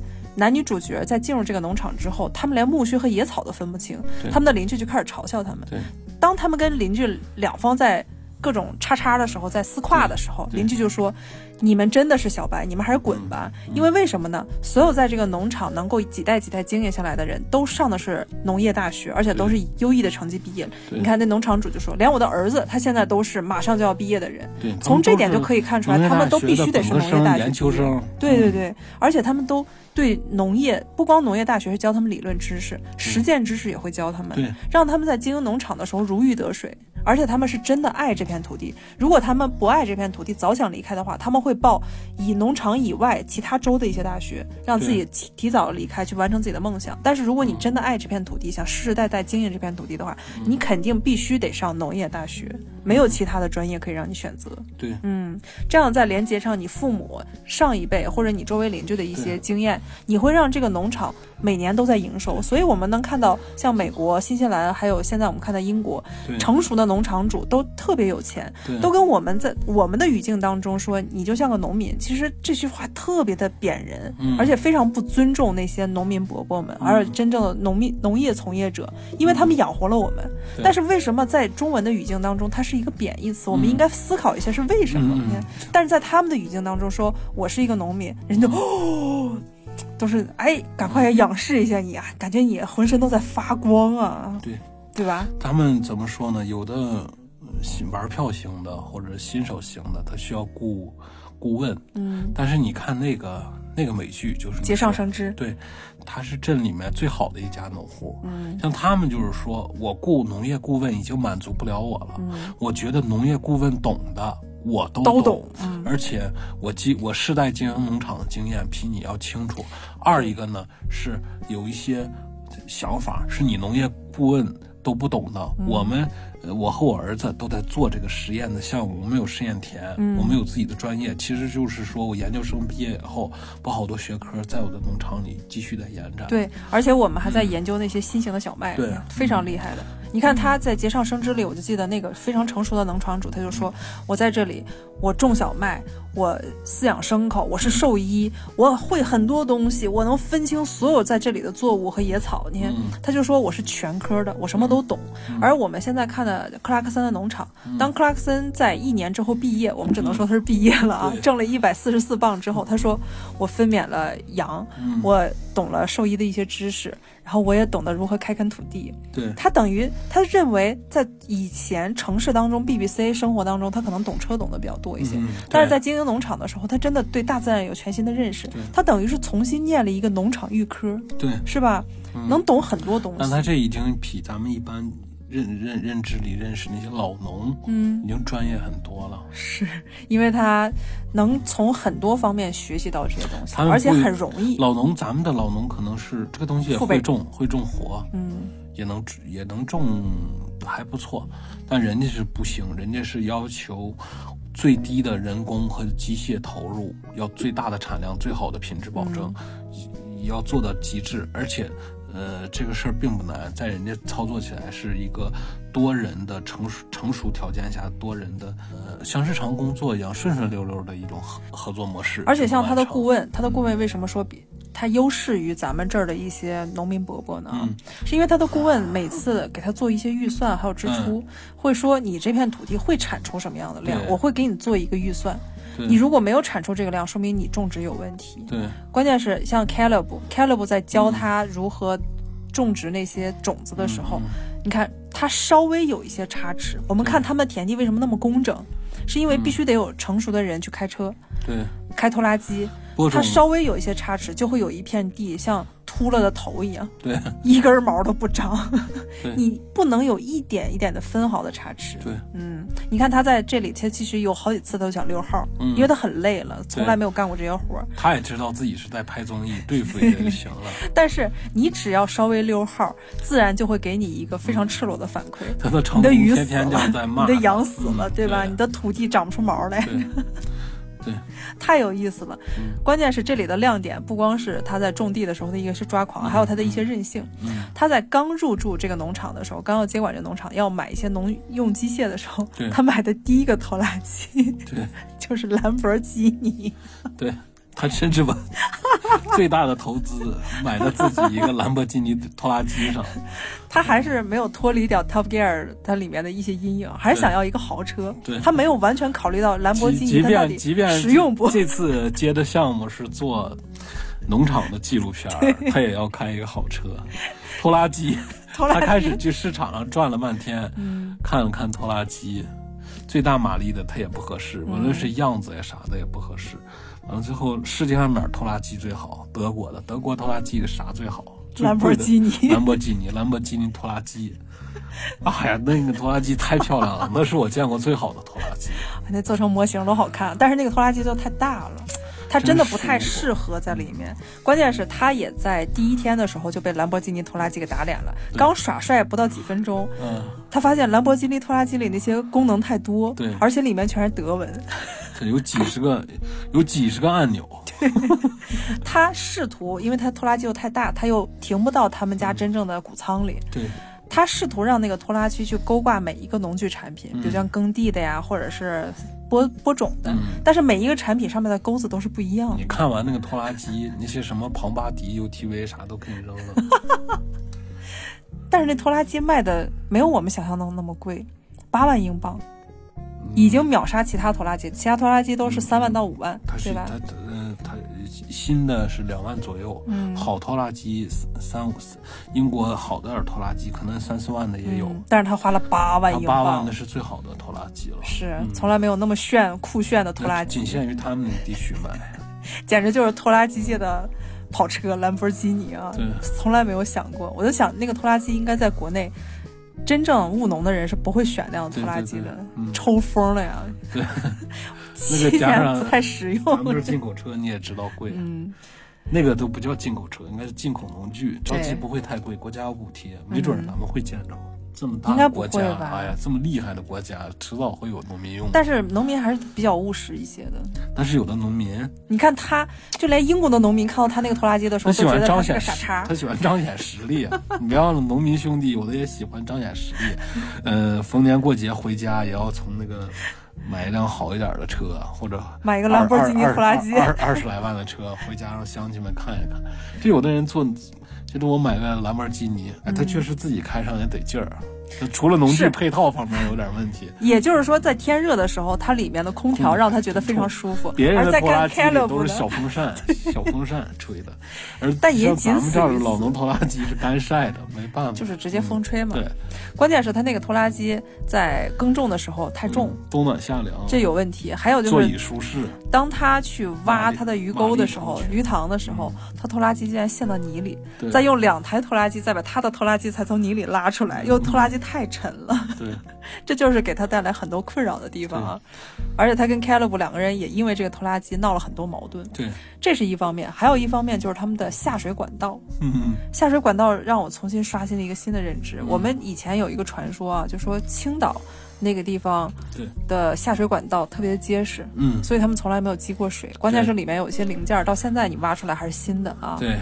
我一直认为这是个传说，嗯，但是当他看到克拉克森农场的时候，他们在说他们的下水管道的时候，整个农场里底下都有特别精密的下水，这个下水会供羊喝水和供田地的用水。对，还有池塘的用水。它那个管道，它那个管道是从维多利亚时期一九一二年好像是。一九二二年。一九二二年，对，它那个管道图是一百年前的管道图。但是他说管道图是一九二二年的，但是他说那个管道在维多利亚时期已经不好了。啊，那就是一百多年前。一百多年前他们的农场大概是什么概念啊？就是水源抽水蓄水，完了送到所有的。羊的羊，就是羊的那个牧场里，羊的牧场的饮水槽是像咱们卫生间冲水马桶有浮球，对，羊喝完水以后，那个浮球就呃下来了，呃灌水灌满了以后，浮球一卡住，就等于是一个呃阀门闭合，整个它都是地下管道，嗯，羊永远都能喝到新鲜的水，牛舍马舍全是，对，也就是说，为什么他们能没有多少人就能伺候？呃，一群羊，一群牛，对对对，一群鸡。没跟你说，两口子能伺候几十公顷的事儿，在欧，在美国也好，在欧这些欧洲农业发达一点的地方，或是非常常见的。就一家两口。没看这个纪录片之前，我都不太信那些人说的。那些人都动不动就说：“哎，我在新西兰，我两个人就能伺候那么大一个农场。”我觉得不信。后来看克拉克森农场，我信了，是因为现代农业它确实帮他很多。你别说现代农业，你就说现在咱们可能在国内，你你可能见的见的少，因为我去。呃，乡下啥我也转过，嗯，呃，就就有点扯淡，怎么可能拿拿水管地下铺设水管给送到羊喝水的地方？我们能看到的羊喝水就是都是井水抽上来，最多是离井近一点。对，这个而且那些水有的时候它放的时间太长了，对，它都是那种中水了。对，羊在喝的时候，其实它的肠胃也受不了。羊的水，羊羊圈的羊羊的水槽和和牲口的马呀什么都是，它的它的水槽。呃，水质也是有人检查、有保证的，而且它是一百多年前对地下管道，这是让我很惊讶的。他这次农场是做一下有一些管道的线路补充和翻新，他并没有说把所有的管道都翻新，因为所有管道都能用。嗯嗯，他只是把里面一些堵的地方给你通了而已。对，嗯，多厉害！他们一百多年前就是不只是概念啊，它只是其中英国农场其中的一个小农场，就是说。一百多年前，他们已经是一个农场的标准的执行方式了。嗯，这个这个才叫吓人。嗯，更吓人的是他之后进的那个管儿。嗯，他之后进的那个管儿。我特别羡慕啊，就那个管儿是不是咱们铺地的时候也用过？对对对，就地暖的软管儿，对吧？它就类似于那种材质。他当时说过一句话，说这个管儿比维多利亚时期的下水管道要好。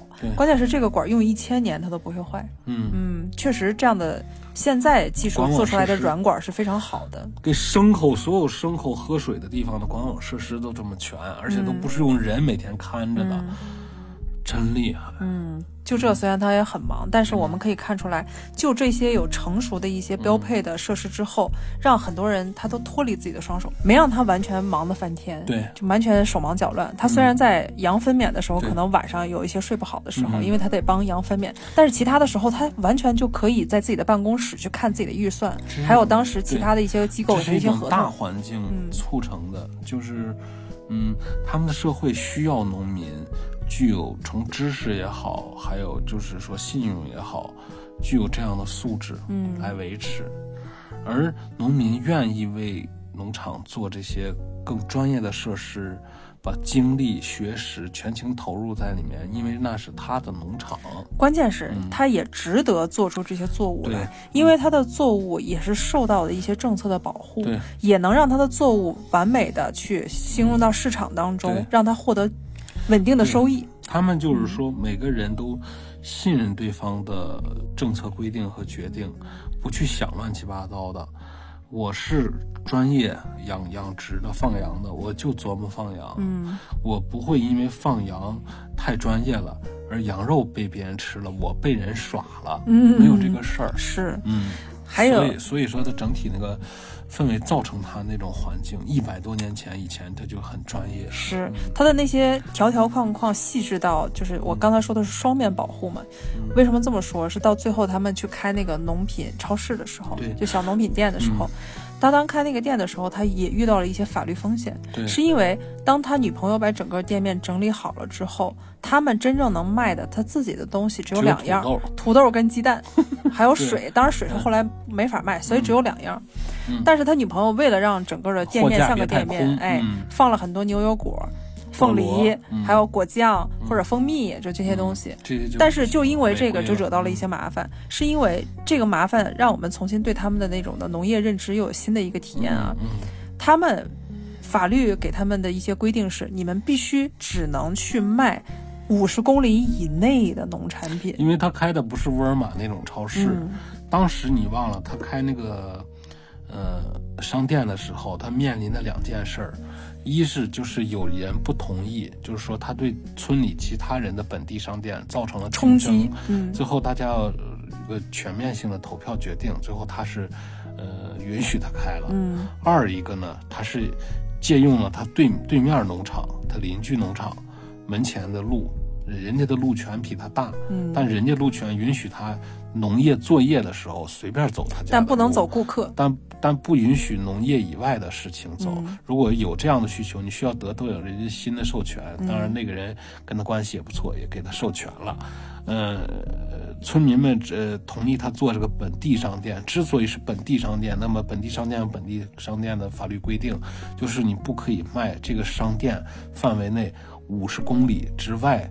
的东西的货，任何东西，任何东西，非常细，进谁家的货都行，只要是你五十公里之内的农场或者人的产出就可以。这看似死板和苛刻和保守，但是我们仔细想一想，它间接的保护了整个五十公里以内所有农户的利益。对，也是让他们有一种自己的安全感。而买东西的人呢，确实从大概一百公里之外的人来。对，逛一些商店。我们以为买东西的人，当时我们第一个印象是说，他开在这儿附近都是农民，谁来买？那不都还是农民？谁家没个东西？谁家不种菜？谁买你东西？后来我们才发现，是因为整个英国的农村，它被不是被誉为全世界最美的农村吗？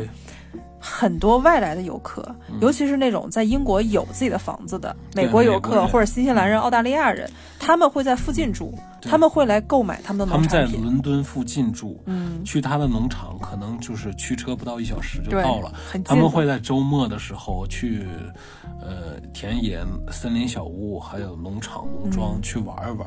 那边因为有的农场也经营一些旅馆。你看他经常说：“我有一个亚特兰大的客户。”然后那头说：“我有个加州的客户。”对。然后 Caleb 说：“啊啊。”俄亥俄是哪儿？然后 Caleb 单纯到连俄亥俄是哪儿都不知道，不知道，连摩西是谁他都不知道啊！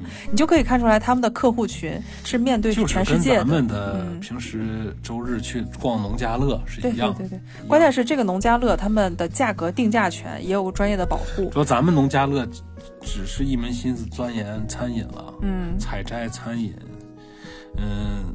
而且你看美国，你就说波特兰那地区吧，那个地区不是呃呃跟俄勒冈州交交红脖子多的吧？嗯，俄勒冈州那个的腹地是一个非常干旱的地方，但是跟那个华盛顿州就跟波特兰交界那个地方还是挺多农场的，嗯，环草原性还是不错的气候。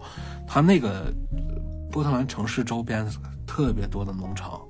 大大小小，因为离的城市越近的农场，它的规模就越小。嗯，它大部分做什么经营呢？嗯，就是一些自助烧烤、采摘、观光，嗯，小型动物园对，小孩儿跟鸵鸟玩，照照相，骑骑路，骑骑马。豆豆草泥马，骑骑小马，全是这种一家挨一家的，嗯，全是经营这东西的，买卖也非常好，因为有机商店还顺便卖他们点东西。关键是有机商店那点东西真的太贵了，就是就是喜欢他们的购买力，嗯，他们的经济也是那种购买力支撑起来的。你看男主角克拉克森，他在附近，当时他们还没开自己的店的时候，他在附近的有机商店说买点吃的吧，对，光买了那么一小兜子的吃的，他就花了八十三磅。很贵，将近一百磅。嗯，你就可以想象到有机商店的东西有多贵。但是它间接了也保护了当地的农户。关键是当地农户能把这些东西销到有机商店，也是因为它经过了无数的披荆斩棘。对，就是像关羽过关斩六将一样。叫绿色或者一个叫有机的农农，它是经过非常苛刻的考验，很不容易才出来的。嗯。所以他的东西卖的贵也是有原因的，哎，人家也确实用心了。也有从美国进口的便宜粮食，在沃尔玛嘛，对，他们自己的小店里就做本地的。但是对于那些金领阶级或者那些对生活有要求的一些外国人，他们会来本地的有机超市去买东西，他们认为这样吃的会更健康一些啊。而我们这种吃细粮的人啊。是还没有吃过有机的东西，当然我们日后希望能对于那种肠胃非常敏感的人来说，当他吃到蛋白质低十二的时候，他就会腹泻。嗯，这也是确实是个问题啊。转化率还有就是呃提供蛋白和热量的效率低嘛。嗯，关键是最后有那么一点让我觉得很有意思，我们当时。在加州游玩的时候，我们曾经看过一个很现代的一个灌溉机，对，两个轮子。我在我在陕西地也见过吧？也见过。那个灌溉机两个轮子，轮子非常窄，它能压到。它叫好像我不知道该怎么。两个轮子应该叫什么灌溉架？灌溉架，超大的灌溉架，就是横跨度是几亩地，嗯，甚至最少一两亩地。但是它一个灌溉架是两个轮子，这个我印象特别深，对吧？它是一排，它是一排的。因为呃，你加州看到的，嗯。是加州吗？是，就是在加州，因为加州非常干燥。有它？不是，是加州。反正是，嗯，怎么说呢？你也是驱车看着的。对。完了，我在那个西安那头也是火车路过看着。嗯，是一样的灌溉架。都是一样的灌溉架。嗯，这样的灌溉架它非常适用于小麦种植或者其他的一些作物的种植。对。我们在看。干旱地区非常管用。对我一开始我在想，因为克拉克森他面临到一个干旱的问题。英国在上一年二零二零年的时候从来没有那么干旱过，他就面临到他的小麦缺水。它就是相当于一个啥呢？超大巨型的一个洒水壶，但是它洒的非常的均匀。对，嗯，我当时就说，我说从几地的那头，嗯，跨了几亩地，一直一直一直。开到田野的那头，我也不知道是有人驾驶还是电控的。电控的，应该没人驾驶，我没有看到任何的驾驶舱。自动灌溉架呗。对对对，它都是电控的。上面是高压水管的盆淋头。我当时看到克拉克森他的田地特别缺水，他跟 Caleb 两个人非常笨拙的去池塘取水的那一段，我就说，为什么他们不去购置那样的灌溉架？小型农场，它农场规模太小了。但是仔细一想，英国又是一个。常年湿润的地方，它跟常年干燥的加州又不太一样。其实他们没有必要去购置那个灌溉架，他们那种的真适合，就是我一个月两个月都没有降雨。对他们，也许英国你整个五月份是非常干燥，但六月份尤其可能就是密集型的下雨，这样的英国就用不上这个灌溉架。全年需要人工去浇灌的次数太少。嗯。也就是说，有一些农业产品看上去很高级，非常的现代适用，但是并不适用于本地，因为一方水土有一方水土的用的东西嘛。但是英国人用的那些超现代的一些农用机械，也确实让很多人解除了双手，就解放了双手。嗯，这样的能让产量非常高。就像我们以前看的蔓越莓的仓储和种植，还有他们的收储，我当时在刚看的时候，我就会有疑惑，我说，哎。蔓越莓这么细密的东西，就堪比沙棘一样的东西，如果你找工人去摘的话，那得摘到哪辈子去？对，它又小又密。后来我才发现，他们的仓储跟种植还有收储太高级了，还有他们的樱桃也是那样的，从来不用任何的人工，在每一棵树底下，每棵树都连接的那个大网。当他们的连接网已经连接好的时候，他们的大网会就像触电一样，咚，让那些树抖一下。蔓越莓会在特定的抖动之下，特别齐的全掉下来了。熟透的蔓越莓跟樱桃掉下来之后，那个网会收起来，收起来之后，它就会进入一个巨大的清洗车间。嗯嗯，这样呢就会保证你的水果在整个收储的过程当中没有经过人的手。对，没有经过破坏，因为人的手它的力道是不一样的嘛，而且它会让很多的人工成本非常高。嗯嗯，我就发现，就现在这些流程真的太高级了。嗯嗯。特别喜欢看这种的，就是切水果呀，或者是仓储、工厂加工的一些东西。食品工程，你喜欢？太有意思了啊！我特别喜欢机械的这些东西啊。我们看一下整个克拉克森农场它的几个分级的名字啊，就可以大概知道它每一集都养放的一些什么样的故事了啊。第一集是拖拉机，就是克拉克森他买了一个兰博基尼 R 八。这个烧包的拖拉机，让人羡慕的拖拉机啊！R 八，对，应该是世界上最好的拖拉机了啊！八缸吗？难道是？不知道，是八高吗？不知道，反正是帅爆了啊！不知道，反正是真真真真厉害。对对，第二集叫放羊。在三百英亩的土地上就开始放羊，虽然他得到了一些补助计划，但是整个的放羊的过程当中和七十八头北方混血羊，但是还让他赔了赔了一个底朝天，对，非常赔钱啊。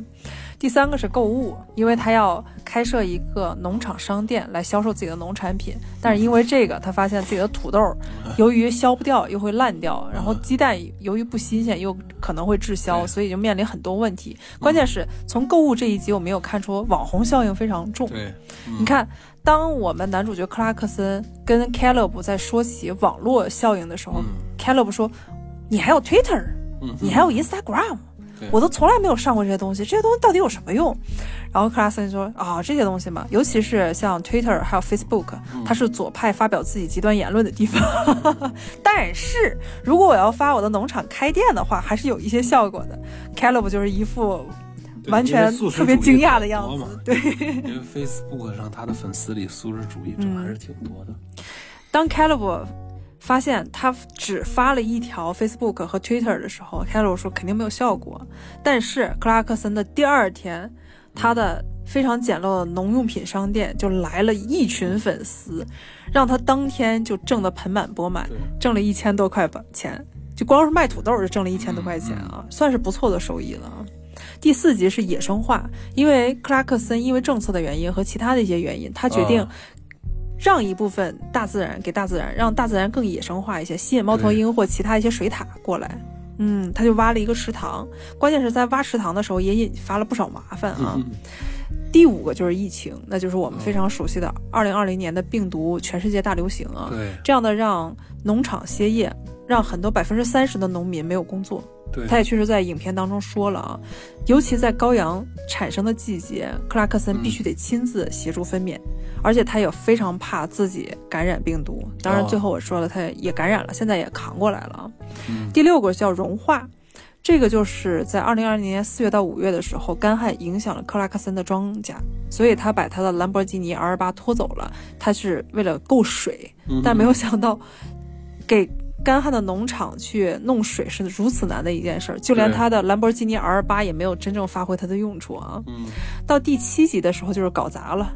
也叫绒毛啊，它其实那个单词最后是搞砸了的意思啊。对，就是 Lisa 把整个的农场开设好了，想要销售当地的农产品，但是他没有面临法律风险。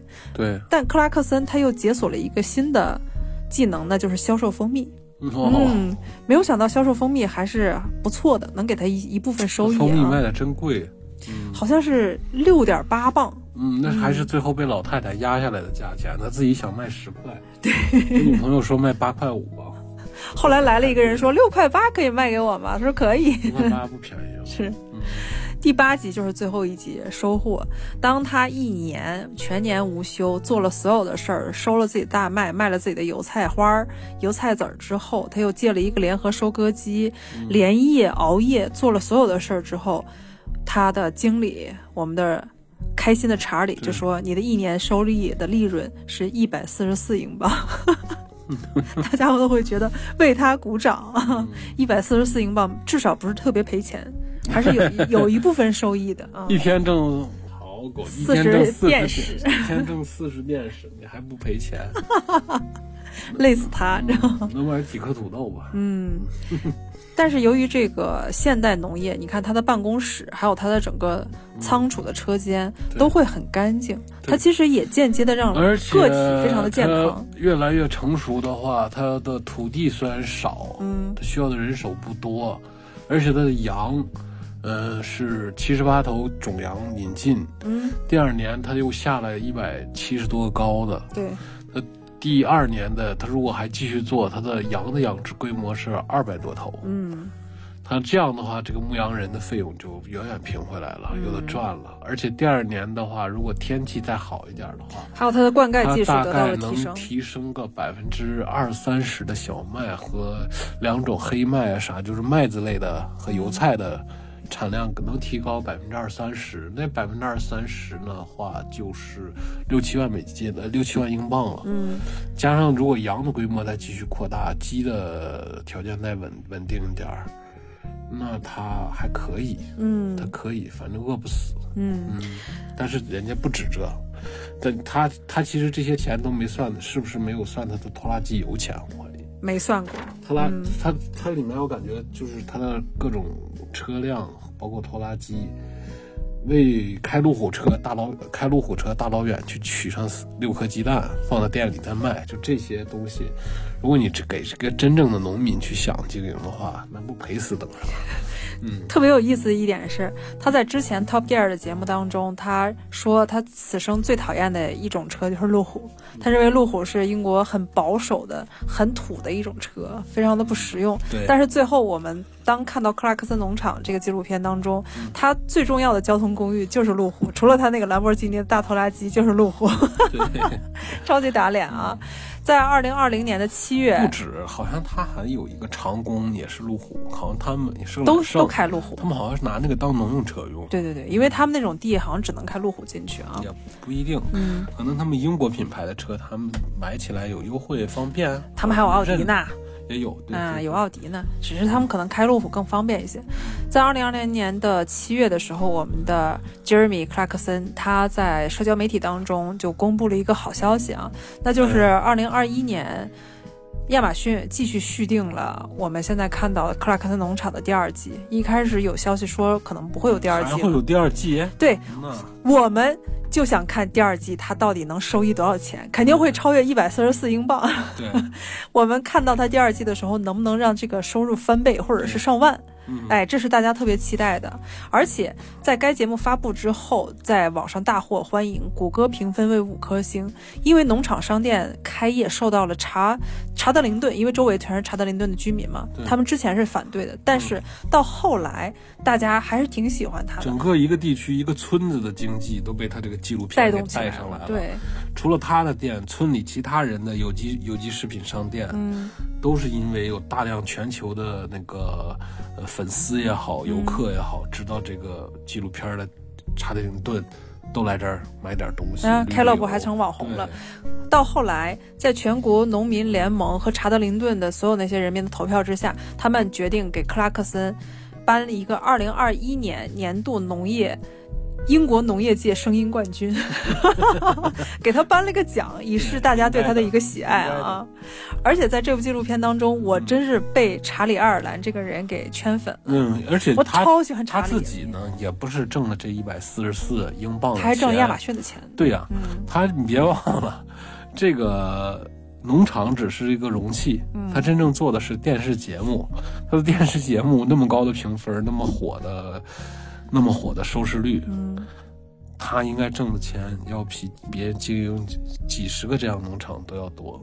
关键是，如果他要突然不经营这个农场的话，又没有找到下一个买家，我相信各种各样的协会也会找他麻烦的。他不，他以前他这个农场零八年买的嘛，他一直是雇人做的，对，他们不能撂荒的，就咱们这儿的集体用地也不是允许撂荒的，否则为什么那么多四川人也好，安徽也好，全国各地要去一些江浙一带去种地呢？就别人雇他们。但是可以看出来，他你看他年纪也很大了，现在已经六十多了。对，他跟他的女朋友两个人在最后其实也表达出来了，我们不想离开这个农场，也认为如果没有这个纪录片的话，他在社交媒体上也表示了，嗯，没有有没有这个纪录片，我们将会在这个农场当中继续经营下去。对，嗯，因为他挣钱已经挣够了，千万富翁人家是，嗯，很有钱的一个家伙了啊。我们期待一下，在二零二一年，现在续订了，应该是二零二二年、二零二三年，可能能看到第二季吧啊。期待一下他在下一年的一整年，他能有什么样的一个收益，或者他在农业技术方面有一个新的提升，或者他又买了一个更牛的一个农业机械。真的，对对土地也好，是对农庄也好感兴趣的人，这个一定要看，因为这个。讲的太实操，太有趣了。哎，他就是真的小白进去之后的很多需要学习的东西。对，嗯嗯，就是怎么干怎么赚，也给我们想要成为农庄的那些人答疑解惑了。对，真的，我之前就有一个农庄梦。谁都有，没跟你说，人的底层的需求就是 想有一个农庄，土地代表的食物，嗯，还有空间、自由、个人的领地都在里头。但是。面临农庄，我当时在看《小森林》的时候，我发现底下有很多人在大骂《小森林》不真实。对。但是后来我这么一想，我在看克拉克森农场的时候，我说其实人家挺真实，只是每个国家在运营这个土地的时候，政策是不一样的。政策更先进一点。对对对。脱离他们那种对。他们老说人和动物最原始的需求。哎，他们老说《小森林》里那个女主角，他们那个整个的运营方式有问题，说女主角不该是脸怎么那么干净，为什么她的手那么嫩？你看那个。克拉克农场里面所有的农民伸出手来，没有说手手过于残疾，还有一一手老茧都没有。他们甚至不拿手接触任何东西。是，嗯，在小森林当中也是如此。别看女主角，她可能管理的地特别少、特别小，但是她也运用到现代机械的一些。那位说了，你都是机械操作，咱们这儿为什么开拖拉机的、开柴油三轮的人伸出手也烂，全是机油，手手指驼背还有，因为你的机械太他妈烂了。人家的机械好歹没有故障，你的是一个怎么说呢？是九手的，呃，拖拉机，嗯，你很可能就咬掉你个指头。还有就是你没有像查理这么专业的一个人，对，嗯，你没有顾问，你自己可能。一直在走冤枉路，嗯，你自己甚至不知道在走冤枉路，你就呃用了很多无用功。邻村的阿明可能是种木瓜种的经济效益特别好，他给你支了个招，也许他在骗你呢，嗯，也许他让你种了西瓜呢，他 也许就给你留一手，就跟大厨似的，大厨子在厨房给你留一手。为什么很多东西都失传了呢？是因为大家都太聪明了，都都是聪明人，太聪明了啊！你看他们那个就是很简单，他们太傻了，你会。你就干，你不会你就找顾问，顾问呢收钱也合理，而且相当的尽职尽责，而且专业绝对没得说，嗯，他不会骗你的。你看克拉克森他呃不是查理，查理他不光是把我给迷倒了啊，他也迷倒了很多撰稿人，有一个撰稿人叫雷切尔西吉。就看了这个片子之后，他就说查理这个人太有魅力了。他是一个长期的明智的、守规矩的人。关键是，他是以教区教师的礼貌、坚定的举止来表达自己的一些很很多的消息。他很有礼貌，而且很有教养。他没有想到，在一个土地生根发芽很多年的一个人，能像一个绅士一样，让其他人的土地运营的如此的良好，而且还有很专业的东西。他们的整个社会环境就是，嗯。嗯，你只要是热爱和专注某一个行业，嗯，或者某一个技能的话，你都还能活得不错。嗯，你即即便就是说这几年咱们说是去，你像加拿大，你像澳洲那些，他们苛刻一点，明显就不像去提的条件。像加拿大那种的，他无非就是说你得会说我的语言，达到一个能沟通的水平，你要会，你要要从事那个行业的。专业的技能和一定有半年到一年的相关经验，仅此而已。嗯，只要你有的话，就难度不高，因为都是都是紧紧缺的行业嘛。嗯，呃，包括像他们英国，你看他们的牧羊人，他是非常爱也非常专业，包括他剪羊毛的。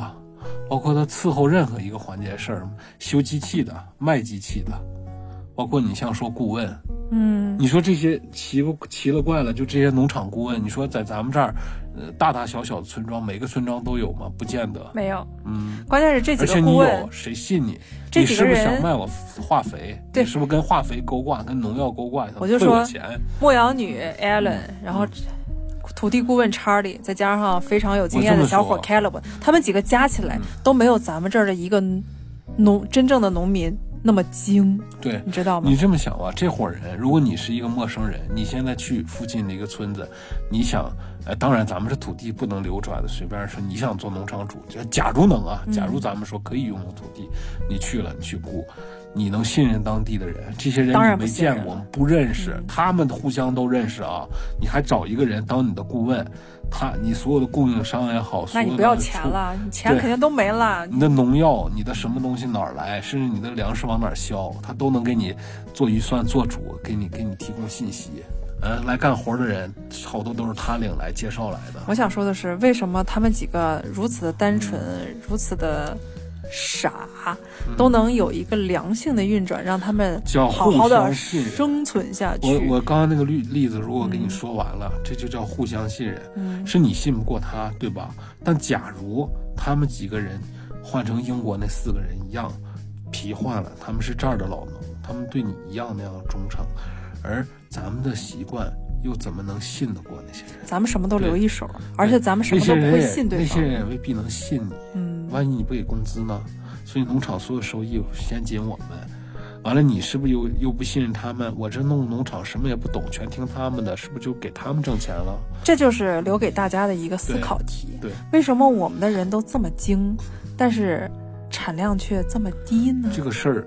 就是往深了想一想就行了，嗯，不能说。哎，大家去思考一下吧。不能说，有些东西都不能说。嗯，所以这个问题就大家去思考一下吧，非常有意思的一个简答题和哲学问题啊，很有意思。